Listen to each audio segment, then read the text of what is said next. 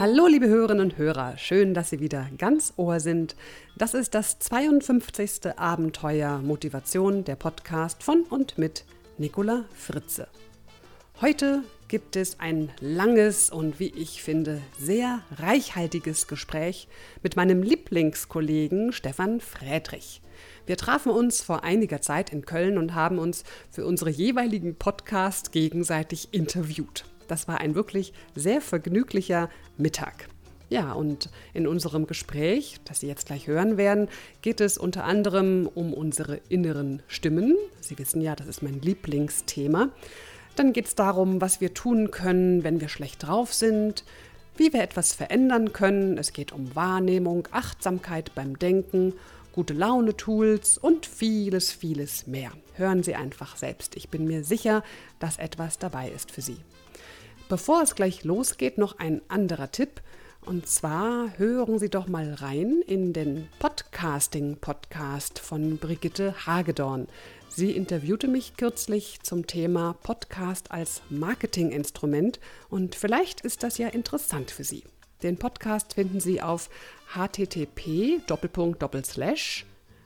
podcasting.akademie.de. Und Sie wissen ja, alle Links zu dieser Episode finden Sie wie immer auf www.abenteuer-motivation.de. So, und nun geht es los mit diesem wunderschönen langen Gespräch mit Stefan Friedrich. Hallo Stefan. Hallo Nicola. Schön, dass ich hier bei dir und Günther sein darf. Günther, du hast ihn gleich vorgestellt. Genau, aber ich denke, du kannst Günther wahrscheinlich gleich noch viel besser vorstellen, nachdem du dich selbst vorgestellt hast. Wer okay. bist du eigentlich? Dann fange ich mit mir an. Ich bin Stefan Friedrich mit Nachnamen. Ich bin Trainer, Coach, schwerpunktmäßig Motivation. Und mein alter Ego, das hast du gerade schon ins Spiel gebracht, das ist Günther, mein innerer Schweinehund. Mhm. Und äh, dem habe ich diesen Namen gegeben, weil ich mit meinem zweiten Namen, Stefan Günther, viele, viele Jahre überhaupt nichts anfangen konnte. Und dann, als ich über das Thema innerer Schweinehund stolperte, dachte ich mir, der muss doch irgendeinen Namen kriegen. Das ist ganz lahm, wenn ein Viech einfach nur Viech heißt. Und dann kam der Günther eben dazu. Und dann hattest du eine Verwendung für den erst nicht so geliebten Zweitnamen. Ganz genau, richtig. da war ich total glücklich. Jawohl. Fortan war das die innere Stimme in meinem Kopf, die mich berät. Mal sinnvoll, mal weniger sinnvoll. Und wenn weniger sinnvoll, dann braucht die innere Stimme ein paar Ratschläge und dann weiß sie hinterher, wie es besser geht. Und gibt es eigentlich so einen Moment, wo du ganz bewusst zum ersten Mal diese innere Stimme, diesen Günther in dir wahrgenommen hast und festgestellt hast, ach Mensch, was ist denn da eigentlich? Was plappert denn da eigentlich in meinem Kopf? Kannst ja, du dich an sowas erinnern? Kann ich. Und zwar war das damals noch, ähm, da habe ich als Arzt gearbeitet in der Psychiatrie. Also wenn man mich nicht kennt, keine Sorge, ich habe als Psychiater gearbeitet. ähm, dann war das damals äh, während einer Psychotherapieausbildung, wo ich irgendwo über dieses Thema Autosuggestion stolperte. Also das, was wir Menschen in Gedanken permanent mit uns machen, das beeinflusst, wie es uns geht und wie wir handeln. Und ähm, gerade wenn Menschen in schwierigen Lebensphasen sind und man unterhält sich mit denen, sagt man, sag mal, wie redest du in Gedanken mit dir? Dann stellt man fest, dass diese Menschen sich in Gedanken sehr häufig fertig machen. Die mhm. sagen so Dinge wie, ja, das bist du nicht wert, das hast du schon wieder in den Sand gesetzt, du mhm. Depp, du Idiot. Und äh, die Grundidee ist, wenn man so mit sich selbst redet, dann macht man sich nieder, während man so auf diese Weise nie mit anderen Menschen reden würde. Also die allerwenigsten würden sagen, du Nachbar, du bist doch der Idiot, du bist doch ein Volltrottel. Wenn dann, dann sind die in der Regel nicht lange Teil der Gemeinschaft. Mhm. Und äh, die Grundidee war jetzt, was wäre denn, wenn man mit sich selbst so redete wie mit einem guten Freund? Mhm dann ist es ja ein ganz positives, äh, ein positives Outcome. Und das habe ich dann mal bei mir selbst ausprobiert, habe selbst bei mir auch festgestellt, okay, Stefan, du machst dich auch hier und da nieder. Und obwohl ich natürlich glaubte, ich mache das zurecht, weil da habe ich was falsch gemacht, da habe ich was mhm. falsch gemacht, mhm. ich bin ein sehr leistungsorientierter Mensch, mhm. ähm, stellte ich fest, mir tut es unheimlich gut, wenn ich dieses negative innere Selbstgespräch sein lasse. Und das war sozusagen die Geburtsstunde von Günther. Und dann hast du wahrscheinlich festgestellt, Mensch, es tut ja gut, es funktioniert. Und dann kam der Gedanke auf, dass anderen Menschen das Konzept vielleicht auch gut tun könnte. Und das so? war total, ja, war, war ganz spannend. Also damals noch in, in Psychotherapiegesprächen dann mit Patienten damals einfach zu sagen, du, das war so ein, so, so, so ein Steckenpferd. Du, wie redest du mit mir? Mit mhm. dir kann das sein, dass du mhm. dies und jenes und das sagst. Und dann kommt letztlich mit der Zeit irgendwie so Handwerkszeug aus der Psychotherapie dazu, was sind so typische Neurosen, was sind typische neurotische Ansprüche, die mhm. Menschen an sich äh, stellen. Und ähm, irgendwann mal lief mir das große Themengebiet Coaching über den Weg und ich stellte fest, dass das, was die Coaches machen, äh, nicht darin, sich, sich nicht darauf beschränkt, dass man Menschen, denen es nicht so gut geht, dass man denen hilft, sich wieder normal zu fühlen, sondern dass man sich auch normalen Menschen dabei helfen kann, dass sie sich gut fühlen und dass sie sich noch besser fühlen. Und das ist etwas, mhm. was mich seitdem richtig verfolgt. Schön auch der Begriff des normalen Menschen. ja, das ist schon normal. Ne? Normal ist ja klar. Es, es, gibt ja so die, die verschiedenen Definitionen von Norm. Ja. Und ich meine, rein die statistische Norm, also rein die normale Verteilung. Und ich glaube, das ist, das ist auch etwas, was ich mit der Zeit habe lernen müssen, dass Menschen viel unterschiedlicher viel bunter sind als das so in meinem damaligen kleinen Medizinergehirn möglich war. sehr schön gesagt. Ja, das mit den inneren Stimmen, das mhm. beschäftigt mich auch immer sehr. Und das wissen auch meine Hörer schon, weil ich da auch schon oft Podcast-Episoden zu gemacht habe. Und ich frage mich halt immer wieder, woher kommt das? Klar, zum Teil sind das so innere Stimmen, die eigentlich aus der Vergangenheit kommen, wie zum Beispiel die Mutter oder der Vater, der zum Beispiel sagt, nee, lass mal, lass mal lieber deinen großen Bruder machen, du bist mhm. dafür noch zu klein und so. Ne? Das sind so die einen Stimmen, die kann ich auch gut zuordnen. Und dennoch frage ich mich immer wieder auch, woher kommen auch noch die anderen Stimmen und woher, also wie kann das eigentlich sein, dass ich so mit mir umgehe? Wie, mhm. wie kommt das, dass ich so lieblos, so hart, so streng mit mir selbst umgehe, dass ich, wie du vorhin auch so gesagt hast, vielleicht mal vorm Spiegel stehe und sage, oh Gott, siehst du heute scheiße aus was ich zu meiner besten Freundin never ever sagen mhm. würde. Ne? Also hast du eine Idee für dich, woher kommt das, dass ich manchmal so gemein zu mir selbst bin? Ich glaube, dass es, ähm, also ich glaube zweierlei. Erstens, ich glaube, dass es so eine Art Summe ist der Eindrücke, die wir bewusst wahrnehmen. Unser, unsere Wahrnehmung filtert jeden Tag ganz viele Dinge raus und nimmt ganz viel ins Bewusstsein rauf wenn man das nicht bemerkt, worauf man den Sucher richtet, dass man das aktiv auch steuern kann, dann kann man sehr viel Müll filtern. Mhm. Und die Summe des Mülls oder die Summe dessen, was ich da in meinen Kopf reintue, wird irgendwann mal zu meinem inneren Selbstgespräch führen. Das mhm. ist das eine. Punkt Nummer zwei, wenn ich gezielt nach Informationen suche, die das, was ich da oben im Kopf habe, besser machen, dann wird sich dann irgendwann einmal etwas Positives einstellen und zwar unabhängig davon, wo es eigentlich herkommt. Und das mhm. ist so mhm. mein, mein, mein Credo. Ich glaube, jeder hat so sein eigenes Päckchen zu tragen, jeder hat sein Gehirn, seine Synapsenverbindung, seine Biochemie in der Birne, aber darauf kommt es nicht an, sondern es kommt darauf an, ab einem gewissen Zeitpunkt, wo ich verstehe, ich kann mein Leben durch meine bewusste Wahrnehmung selbst steuern, weil ich dann bestimmte Dinge reinbringe, die mir nütze ab diesem Zeitpunkt kann ich alles Mögliche besser machen. Mhm. Verstehen und einerseits auch entscheiden. Also andererseits. Also ich muss es verstehen und ich muss es entscheiden, es auch zu tun. Ich glaube, das ist auch nochmal so ein Schritt. Ich kenne viele, auch aus meinem Kundenkreis, Menschen, die sagen, ja, ja, Frau Fritze, was Sie da alles erzählen in Ihren Vorträgen, so, das weiß ich ja alles. Ja, ne? Das habe ich ja verstanden. Nur ist da halt diese Hemmschwelle zum Tun, zum aktiven Ändern, zum Handeln, das ist manchmal ein recht weiter Weg. Ne? Ja, kennen oder können. Genau. Ja, das sind zwei verschiedene Geschichten. Ja? Ganz ein genau. Ö und ein E, aber ein Riesenunterschied. Der Unterschied ist natürlich der, dass ich auf jeden Fall, wenn ich einen Erfolg generell, das sind zwei, zwei Stichworte, ein Stichwort war Entscheidung, das andere ist ähm, Stichwort Handeln.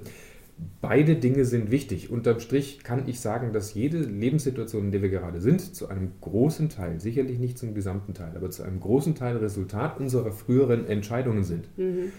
Also was ich jetzt in meiner, in dieser Sekunde kann ich aufstehen und sagen, Nikola, du, ich gehe runter einen Kaffee trinken, äh, mhm. ich höre jetzt auf. Ich Nein. entscheide mich aber nicht dazu, ich bleibe hier, ich entscheide mich dazu. So, jetzt wird irgendjemand einen Gedanken hören, den er jetzt schlau findet oder weniger schlau, den ich anders nicht geäußert hätte oder der, der anders nicht zu ihm gekommen wäre. Also das heißt, jetzt eine Entscheidung führt zu irgendeiner Form von Resultat. Mhm.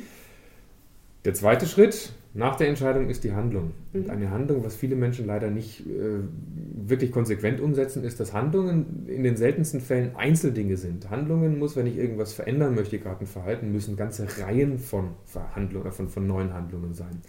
Also wenn ich Beispiel mit dem Joggen anfange, dann reicht es nicht, wenn ich das zwei, dreimal am Morgen mache und sage, jetzt bin ich ja gejoggt, sondern ich muss, wenn schon, dann muss ich mich auf die Gewohnheit, auf die Routine, auf das Tun des, der, der neuen mhm. Handlung konzentrieren und ja. zwar so lange, bis es im Kopf drin ist. Genau. Bis Günther sagt, das gehört zu meinem Leben dazu. Ja. Ganz genau, die Gewohnheit schaffen. Die liebe Gewohnheit. Die liebe genau. Gewohnheit schaffen, ja. Und trotzdem gibt es dann Dinge, ich weiß es, ich habe es verstanden, ich fange vielleicht an, ich tue es und dann kennst du sicher auch, so diesen inneren Kritiker, der dann plötzlich wieder hochkommt und sagt, okay, jetzt habe ich ja drei Wochen hier super gejoggt und ich habe das alles getan.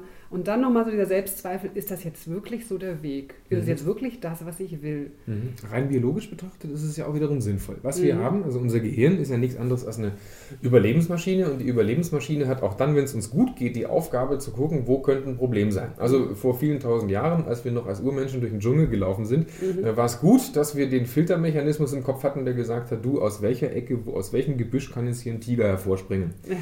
Bedeutet, wer das nicht hat, ist sorglos und wird öfter mal gefressen in der Realität. Genau. Und die Frage ist einfach, wie ich mit, diesen, äh, mit dieser Veranlagung umgehe und wie ich die anwende, weil genau. zum gewissen Teil ist sie natürlich sinnvoll, mhm. zum anderen Teil behindert die mich. Und da die Grenze zu finden, das ist die Herausforderung. Ganz genau, das sehe ich für mich auch. Also nicht einfach gnadenlos alles umsetzen, was man sich vornimmt, sondern durchaus auch mal kritisch hinterfragen, ist das wirklich der Kurs, den ich einschlagen wollte? Und dann auch mal nachforschen, welche inneren Stimmen denn da noch so hochkommen. Möglicherweise ist ja eine innere Stimme, die sagt, yep, der Weg stimmt, go on, baby. Mhm. Und dann gibt es natürlich auch eine Stimme, die sagt, hm, aber weißt du, deine Familie kommt gerade ein bisschen zu kurz und das finde ich gerade eigentlich nicht so klasse. Und dann gibt es auch eine Stimme, die sagt, nee, also komm, das brauchst du aber hier, das Joggen, nehmen wir mal mhm. das Beispiel, mhm. für deine Gesundheit geht gar nicht. Und dann habe ich ja auch manchmal so unterschiedliche Interessen in meinem Kopf, ne? unterschiedliche mhm. Stimmen. Die einen sagen so, die anderen sagen so. Und dann wirklich in Verhandlung zu treten mit diesen inneren Stimmen und dann einen Weg zu finden, wie alle irgendwie zufrieden sind. Also ich fasse es immer so, dass ich äh, mich an so den, den, also mein, für mich persönlich sind sechs wichtige Lebensbereiche. Das eine ist die Familie, also Partnerschaft, Familie, engstes Umfeld. Dann das soziale Umfeld, Freundeskreis, wo lebe ich, auf welche Weise lebe ich, mhm. was ist so in meinem Gedankenumfeld da. Dann Bereich Nummer drei, Thema Job, ist natürlich wichtig. Ich will irgendwas arbeiten, was mir wirklich Spaß macht. Wenn ich das mhm. hinkriege, dann spiele ich mehr mein Leben, als dass ich irgendwie mhm. das als Arbeit empfinde. Dann Themenbereich Nummer vier, die Finanzen müssen stimmen. Das ist auch mhm. ganz klar, weil man kann es noch so gut gehen, äh, spirituell wie auch immer, wenn ich nichts zu fressen habe, ist doof.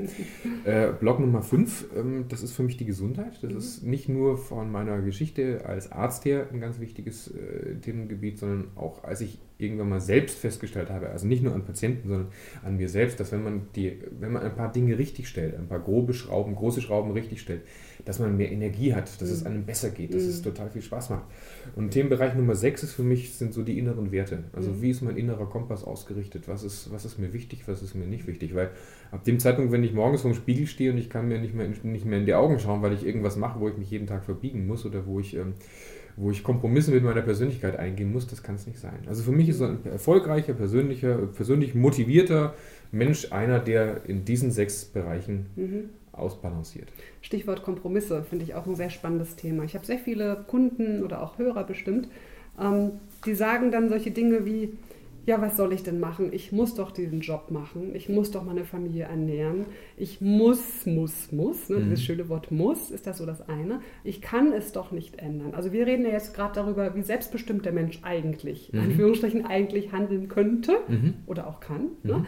Und dann gibt es aber viele Menschen, die diesen Schritt noch nicht gehen und sie fühlen sich Verpflichtungen ausgesetzt, Verantwortungen mhm. ausgesetzt, wo sie glauben, sie sind ohnmächtig, sie können nichts tun. Mhm. Also ich erinnere mich jetzt speziell an einen Kunden, der kam nach dem Vortrag zu mir und meinte dann so zu mir, Frau Fritze, ist alles toll, was Sie sagen, für mich gilt das aber alles überhaupt nicht, weil ich muss nun mal leider diesen Job machen und ich kann daran nichts ändern. Mhm. Es ist sehr traurig, finde ich, und andererseits aber auch verständlich, weil ich glaube, es gibt viele Menschen, die fühlen sich solchen Zwängen, Verantworten ausgeliefert. Ich glaube, wir haben alle solche Zwänge. Das ist ja letztlich nicht, ähm, nicht von der Hand zu weisen, dass man, dass man irgendwo in einer, in einer Zwangssituation ist. Die Frage ist nur, worauf konzentriere ich mich in der genau. Situation? Auf die Dinge, auf die Faktoren, die ich verändern kann mhm. oder auf die, auf die ich mich nicht, äh, die ich nicht verändern kann. Mhm. Und da, da, ja, da wird das dann ziemlich spannend, weil die einen gucken wirklich, okay, ich habe jetzt für einen Zeitraum XY habe ich jetzt keine andere Wahl, als jeden Tag zur Arbeit zu gehen. Aber wenn sie sich fragen, was kann ich verändern, könnten Sie zum Beispiel sagen, Moment, ich habe diese oder jene Geschäftsidee. Wie geht denn das? Wie setze ich denn das um? Mit wem kann ich mich darüber unterhalten? Wer kann mir da Tipps geben? Wo mhm. kann ich das nötige Wissen herholen? Oder aber äh, einen anderen Job suchen. Mhm. Wie sieht es denn aus? Mhm. Ja, wenn ich den einen Job nicht mag, wenn ich jeden Montag sage, ich habe keinen Bock in die Arbeit zu gehen, dann steht es mir doch frei, mal irgendwo ähm, online zu surfen, welche Stellen gibt es denn noch. Ja. Also einfach den Blick nicht auf das Problem zu richten, wie Kaninchen auf die Schlangen zu sagen, mhm. ich kann nichts machen, sondern auch eben wirklich bis ins kleinste Detail mhm. zu schauen, kann ich an irgendeiner Stelle was drehen. Und dann passiert was ganz Spannendes. Jetzt kriegt man das Gefühl, das ist A, realistisch, dass man mhm. was macht. Mhm. Und sobald es realistisch ist, kriegt man auch tatsächlich das Gefühl der Machbarkeit. Genau. Ja, ja, also realistisch geht es, was kann ich machen? Und jeder kann in kleinen Schritten mhm. irgendwas machen. Und dann, wenn diese Schritte gemacht sind, na nun, dann, wenn ich mich ein paar Mal beworben habe, ist es wirklich wahrscheinlich, dass sich irgendjemand meldet. Wenn ich ein Problem angehe, ist es möglich, dass sich irgendein kleiner Teilaspekt des Problems löst. Genau. Und dann komme ich wiederum in so eine positive Handlungsreihenfolge hinein und wenn ich dann dranbleibe, dann schaffe ich es. Und so ticken halt Menschen, ich will immer gemein zu sagen, die erfolgreichen Menschen und die nicht erfolgreichen Menschen. Aber die erfolgreichen Menschen ticken in der Regel so, dass die sich nicht fragen, was kann ich nicht machen, warum bringt sowieso nichts, sondern was kann ich machen, warum kann ich es machen und dann auch wirklich anfangen, das zu tun. Was mir da jetzt in dem Zusammenhang auch gerade noch einfällt, ist nämlich dieser Gedanke, okay, ändere das, was du ändern kannst. Und manchmal gibt es ja wirklich Situationen, die kannst du halt nicht ändern. Da gibt es halt nur die Möglichkeit, deine eigene Einstellung dazu zu ändern. Mhm. Ne? Und ähm, dieses Gespräch mit dem Kunden nach dem Vortrag ging dann auch so weiter, dass er dann sagte, naja, ähm, wissen Sie, ich habe jetzt einfach beschlossen, mein Leben beginnt ab 18 Uhr. Was ich sehr traurig fand, ähm, für mein Wertesystem habe ich gedacht, oh Gott, der arme Mann, jetzt, äh, ab 18 Uhr geht sein Leben los, also sprich, sobald er das Büro verlässt, wie mhm. schrecklich ist das denn? Mhm. Nur interessanterweise musste ich da für mich auch feststellen, das war wieder mein Denken, mein Wertesystem, das dachte, oh Gott, oh Gott, aber für ihn war das anscheinend völlig passend. Also er mhm. hat irgendwie gedacht, nö, das ist völlig okay, ich gehe da hin, ziehe das durch und ab 18 Uhr fange ich dann an zu leben. So mhm. nach dem Motto, dann treffe ich mich mit Freunden, Freizeit, Familie, mhm. tralalala. Und das fand ich interessant, weil es ein Konzept ist, was eigentlich nicht mein Wertesystem System entspricht, was aber bei ihm auch sehr gut funktioniert. Ja, das ist das Traurige, was heißt jetzt, wenn wir es vom Wertesystem betrachten, ich gehe es mal ganz global, Arbeitszeit ist Lebenszeit. Punkt. Genau. Also, und, ja. und die, die klassische Work-Life-Balance geht davon aus, dass man irgendwie ausbalancieren muss, gucken wir mal zwischen den verschiedenen Themen. Mhm. So meine ich das gar nicht. Mhm. Ich, ich, meine, die sechs wichtigen Lebensbereiche gehören alle zusammen. Und auch die Arbeitszeit sollte doch etwas, die sollte ich doch mit etwas füllen, was mir Spaß macht, mhm. was mich persönlich weiterbringt, was, was, was, mhm. was mich bereichert. Also ganz ketzerisch könnte man fragen, lieber Mensch, stell dir vor, du hast ausgesorgt, finanziell ausgesorgt. Was mhm. würdest du dann von morgens bis abends am liebsten machen? Ja. Und wenn die Leute sagen, ja, ich mache dann genau das, was ich gerade auch mache, genau, genau, dann sind sie richtig. Aber genau. Vorsicht, ja. Vorsicht. Ab dem Zeitpunkt, wo sagen wir, oh, dann würde ich alles über den Haufen schmeißen, wäre alles völlig anders. dann hat man ein Problem, weil ja. dann verkauft man Lebenszeit an irgendjemanden anderen mhm. und äh, das geht sicherlich ein paar Jahre gut. Mhm. Der, der, der, der zugrunde liegende Denkfehler ist ja häufig, wir, wir leben in so einer Kultur, die uns sagt, schon in der Schule sagt man uns, was wir zu tun und zu denken und zu lassen haben. In der mhm. Ausbildung, Studium und so weiter geht es weiter, dann warten wir darauf, dass der Chef uns was sagt, kommen auch so einer, so einer preußischen Denk, äh, Denkstruktur her. Äh, das Problem bei der Geschichte ist, dass viele Menschen arbeiten, um Geld zu verdienen, mhm. um sich vielleicht an ihrem Lebensabend etwas leisten zu können. Und mhm. wenn der Lebensabend denn dann da ist, was für ein schreckliches Wort Lebensabend, dann ist plötzlich auch der Diabetes da, die Herzkrankheit ja. ist da, äh, dann ist die Kurzatmigkeit da, dann ja. sind diverse Altersgebrechen da, dann sind die Rückenschmerzen da und so weiter und so fort. Und dann in diesen Zeiten, wo wir eigentlich uns alle zur Verfügung haben, also wo wir ganz sind, in jungen Jahren oder während mittleren Jahren oder auch noch in jungen alten Jahren, wenn man gesund gelebt hat, in der Zeit hat man seine Lebenszeit verkauft. So ist es, ja. Traurig. Und das ist doof. Das ist, das ist doof. doof. richtig blöde, ja. Das genau. stimmt, genau. ja. Ja, auch gerade das mit dem Lebensabend, ich, ich habe auch kein anderes Wort dafür. Hast du ein anderes Wort dafür? Das ist ein schreckliches Wort. Ach ja, ich weiß es nicht, keine Ahnung. Also eigentlich ist es nur das Leben, das nicht Lebensabend. Leben, Leben 80 plus. Ich 80 plus. Ah, nee, das ist, das, ist ja auch, das ist auch Quatsch. Weil ähm, ich, das ist auch eine meiner Maximen, dass wir, wir wissen ja letztlich nicht, wann wir hier ähm, abtreten. Ich kann morgen ja, ja. vom Auto überfahren Eben. werden oder genau. kann, was weiß ich, einen Bauchspeicheldrüsenkrebs diagnostiziert genau. kriegen. Letztlich, ähm, wir wissen es nicht. Nur nach meiner persönlichen Erfahrung, und das ist jetzt vielleicht ein bisschen bisschen traurig oder ein bisschen tiefgründig oder ernsthaft. Im, wenn ich im Krankenhaus Leute habe sterben sehen, dann habe ich das schon so empfunden, dass es so zwei Gruppen gibt. Die einen sagen irgendwie, oh, das kommt alles viel zu schnell und ich wollte noch so viel tun. Mhm. Und ähm, die anderen schaffen es irgendwie in einer gewissen, ja, fast Zufriedenheit oder Würde loszulassen. Und das hat mich doch sehr beeindruckt, wenn ich sowas mhm. gesehen habe. Mhm ja, man fragt sich dann, was haben die halt anders gemacht? Ne? Und eben genau das, dass sie ihre Lebenszeit eben nicht verkauft haben, wie du so schön gesagt hast, sondern tatsächlich so gelebt haben, wie der schöne Spruch auch immer wieder sagt, lebe jeden Tag so, als wenn es ein letzter wäre, der ist, der ist halt verdammt wahr. Da kann man der einfach ist, nichts der ist sagen. Wahr, der ist wahr, wobei ich den noch gerne äh, ähm, ergänzen würde. Und wir sollten auch so leben, als würden wir ewig leben. Weil mm. viele Menschen, es gibt ja auch so das Gegenteil, es sind die Leute, die immer so stimulanzsüchtig sind, die also mm. sich keine Gedanken um morgen machen, mit dem Gedanken ist doch egal, was dann passiert die vergessen häufig, dass es eben nicht nur einen Morgen gibt, sondern dass es statistisch auch einen Übermorgen, einen Überübermorgen, einen Überüber und noch viele, viele andere Jahre gibt. Mhm. Und ich glaube, wir sollten natürlich jeden Tag so leben, als wäre es unser letzter, also ihn bewusst genießen, also sagen wir es mhm. andersrum, ihn bewusst genießen, mhm. aber wir sollten auch etwas pflanzen und, ähm, und pflegen, was in fünf Jahren aufgeht, in zehn ja. Jahren, in 30 Jahren aufgeht. Ja, schöner Gedanke, etwas pflanzen. Etwas pflanzen, ja. Genau, der Apfelbaum, der berühmte, oder? Der berühmte Apfelbaum.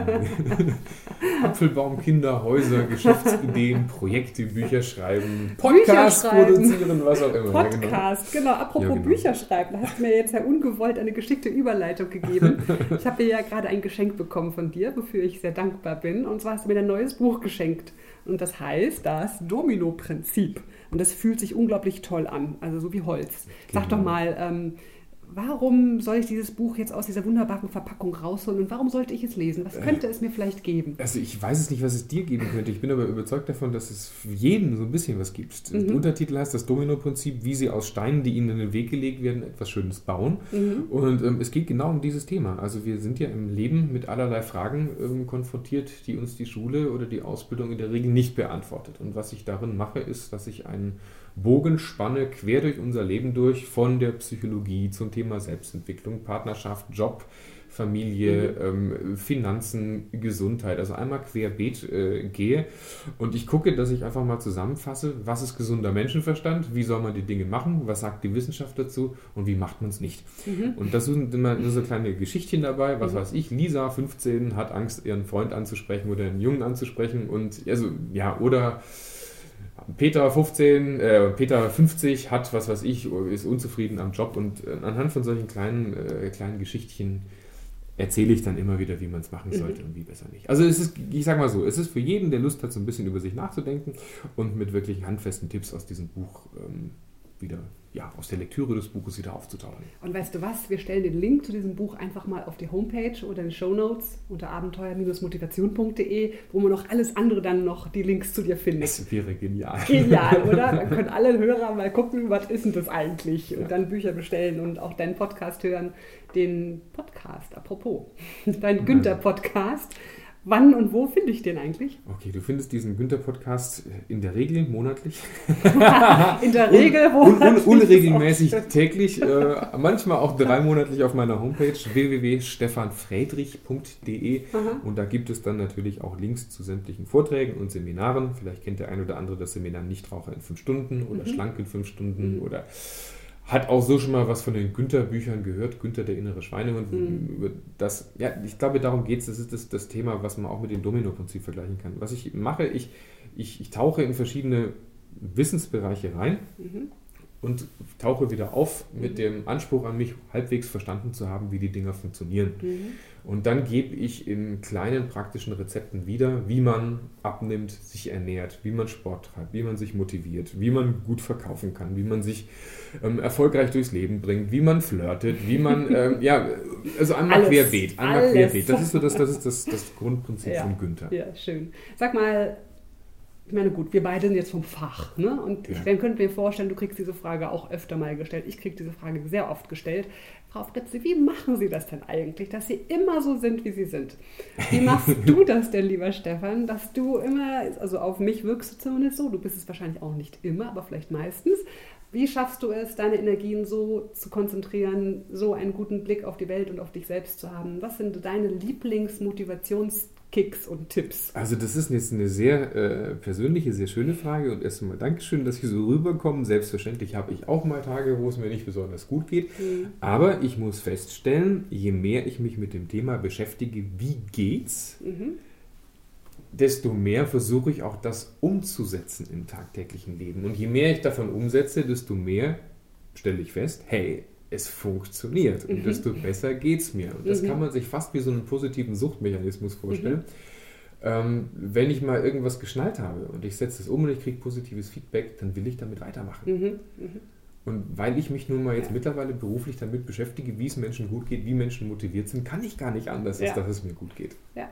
Du lebst das, was du sagst. Ich, früher war das, äh, ich war ja von der, von der, vom Charakter, man hat ja so einen gewissen Grundcharakter, nie wirklich anders. Mhm. Ähm, aber was ich einfach festgestellt habe, je mehr ich weiß über solche Dinge, desto mehr kann ich anwenden. Mhm. Und desto mehr positive Ergebnisse kommen raus. Und äh, man, man kann sich ja letztlich selbst so eine Art Feinschliff verpassen, sein ganzes genau. Leben über.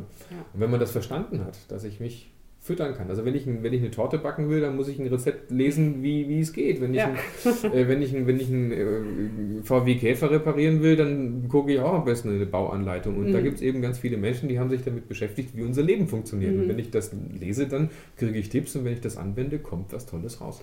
Und da war nämlich genau auch eine ganz zentrale Frage, für mich sehr zentrale Frage, diese Frage, wie geht es? Also ich denke, viele Menschen und auch ich ab und zu immer wieder, immer mal wieder muss das auch sein, befindet man sich in so einer Problemtrance. Ne? Man denkt immer nur so, so geht das nicht, so geht das nicht, ach, das ist ja alles blöd, das ist alles doof. Und je mehr man in dieser Problemtrance und diesem Teufelskreis feststeckt, desto tiefer wird diese Problemtrance. Und genau das ist die Frage, die ich mir selbst auch sehr oft stelle. okay, so geht es nicht. Ja, wie geht es denn dann? Mhm. Oder wie könnte es denn gehen? Oder mhm. wie wäre es denn, wenn es jetzt gut wäre? Mhm. Also diese berühmten lösungsorientierten Fragen. Ne? Und die finde ich persönlich für mich immer auch sehr hilfreich.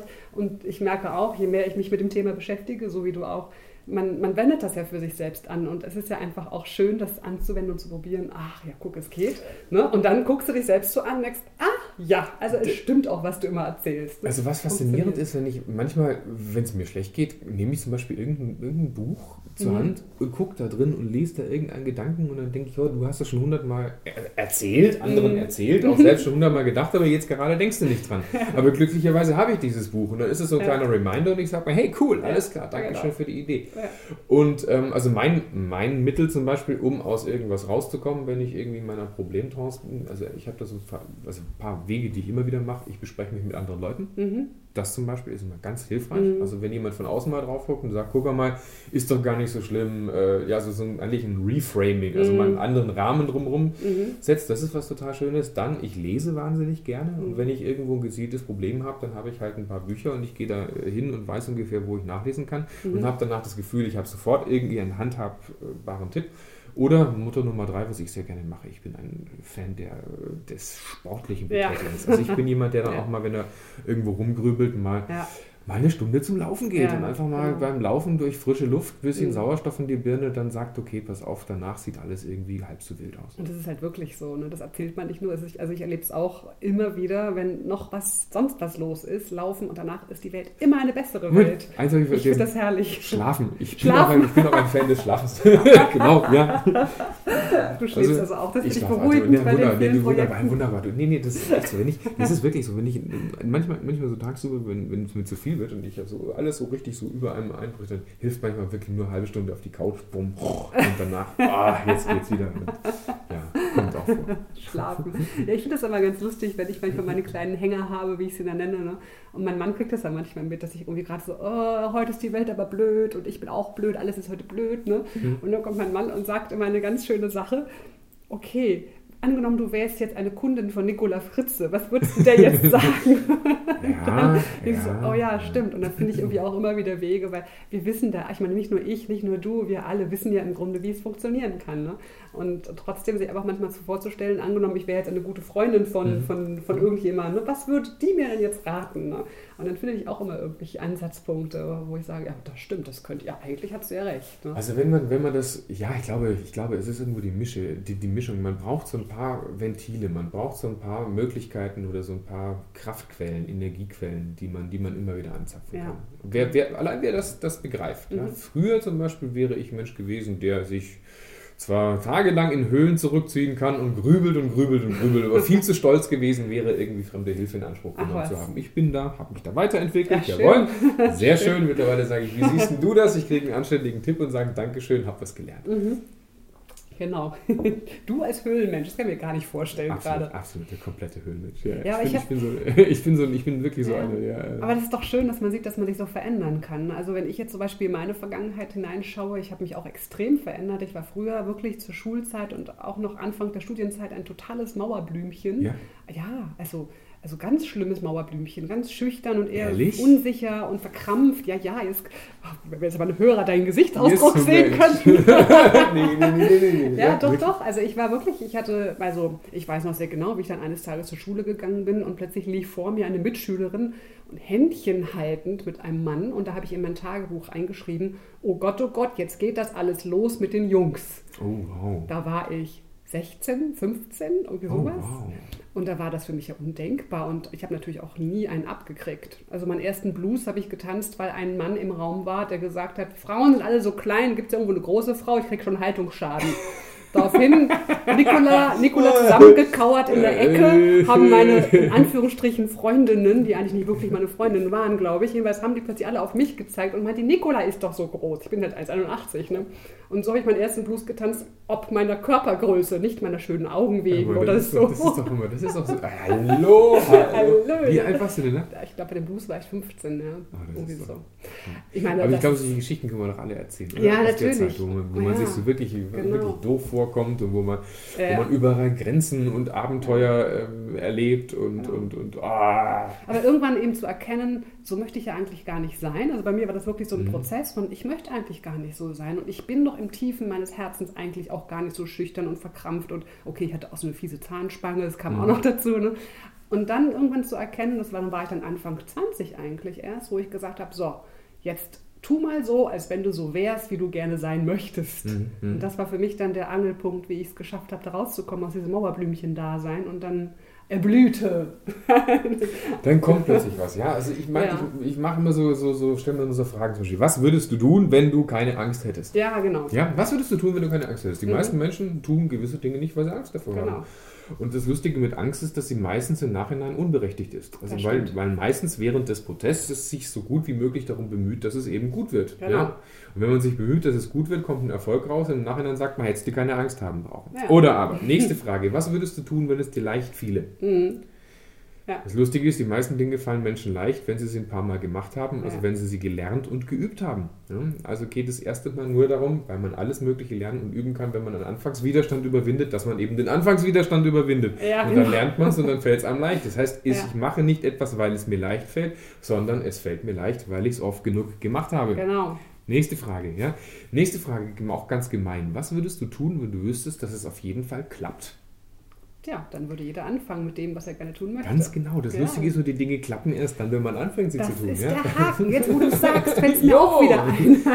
Jetzt, Aber ja. es ist, ähm, das sind für mich so, äh, auch so, so drei Fragen, die mich immer wieder, ja, die mir immer wieder helfen, auch wenn ich irgendwo in, in irgendeiner Sackgasse drin bin, Mhm.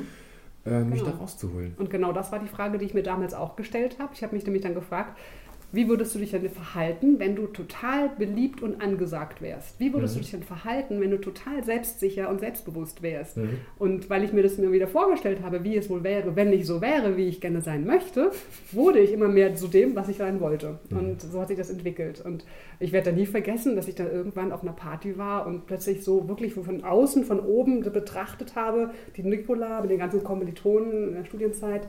Und plötzlich habe ich so wirklich gedacht, genau, genau so wolltest du doch sein. Jetzt hast Mhm. du es. Ne? Und natürlich hört es nicht auf, man entwickelt sich ja immer weiter, man hat immer Mhm. wieder ein Bild von sich, wo man hin möchte. Ne? Mhm. Und das war für mich so der Moment zu erkennen, ich kann da ja was verändern in die Richtung, wie ich es gerne hätte. Also ich glaube, dass wir alle Dinge verändern können. Und das Traurige ist, dass man sich eben, wenn man, wenn man sich dessen nicht bewusst ist, wenn man sich immer nur auf die Sackgassen konzentriert, Mhm. dann geht es einem schlecht. Das ist genau der Punkt, ja. Und dann ist es im Endeffekt dann das, was man als, ja, das kann bis hin zu der Depression führen Mhm. und äh, dann, dann wird das sozusagen immer noch weiter verstärkt. Gemein ist auch, dass ähm, Gedanken, also jeder Gedanke, den ich denke, hat die Tendenz, sich selbst zu verstärken, weil Genau. ganz vieles im Gehirn über so Regelkreise abläuft, die unterm Strich auf Automatismen beruhen. Also Mhm. wenn ich wenn ich ein paar Mal denke, Aufgabe schwierig, Aufgabe schwierig, Mhm. Aufgabe schwierig, Aufgabe schwierig, Oh, logisch, schwierig, ganz klar. oh wenn ich sage Aufgabe spannend, Aufgabe spannend, Aufgabe spannend, Mhm. Aufgabe spannend, ja. Spannend. Also ich kann das, ich kann die meisten Dinge nicht nur auf verschiedene Arten betrachten, sondern auch die Art, wie ich sie betrachte, schaltet im Gehirn irgendwann mal so eine Automatismusschleife ein. Mhm. Und ähm, die spüre ich, die Mhm. nehme ich ganz bewusst wahr. Mhm. Also ich kann sagen, Zigaretten, lecker, brauche ich zum Kaffee, brauche ich zur Mhm. Entspannung, brauche ich zu, oder ich denke eben Zigaretten, Quatsch, äh, wir bringen drei Viertel der Menschheit einen Kaffee ohne Kippe runter, endlich schmeckt mir, schmeckt mir der Kaffee wieder. Ähm, ich will nicht abhängig sein von diesen stinkenden, ekelhaften Stäbchen, die einfach nur dazu sorgen, dass ich krank werde, dass ich aus dem Maul stinke, dass ich Lungenkrebs kriege, viel ah. Geld los werde, dass ich nervös werde. Also ähm, je nachdem, was ich mir angewöhne zu denken, auf welche Weise ich angewöhne zu denken, verstärke ich die einzelnen Gedanken, die dazugehören. Das ist auch so eine Geschichte. Mhm.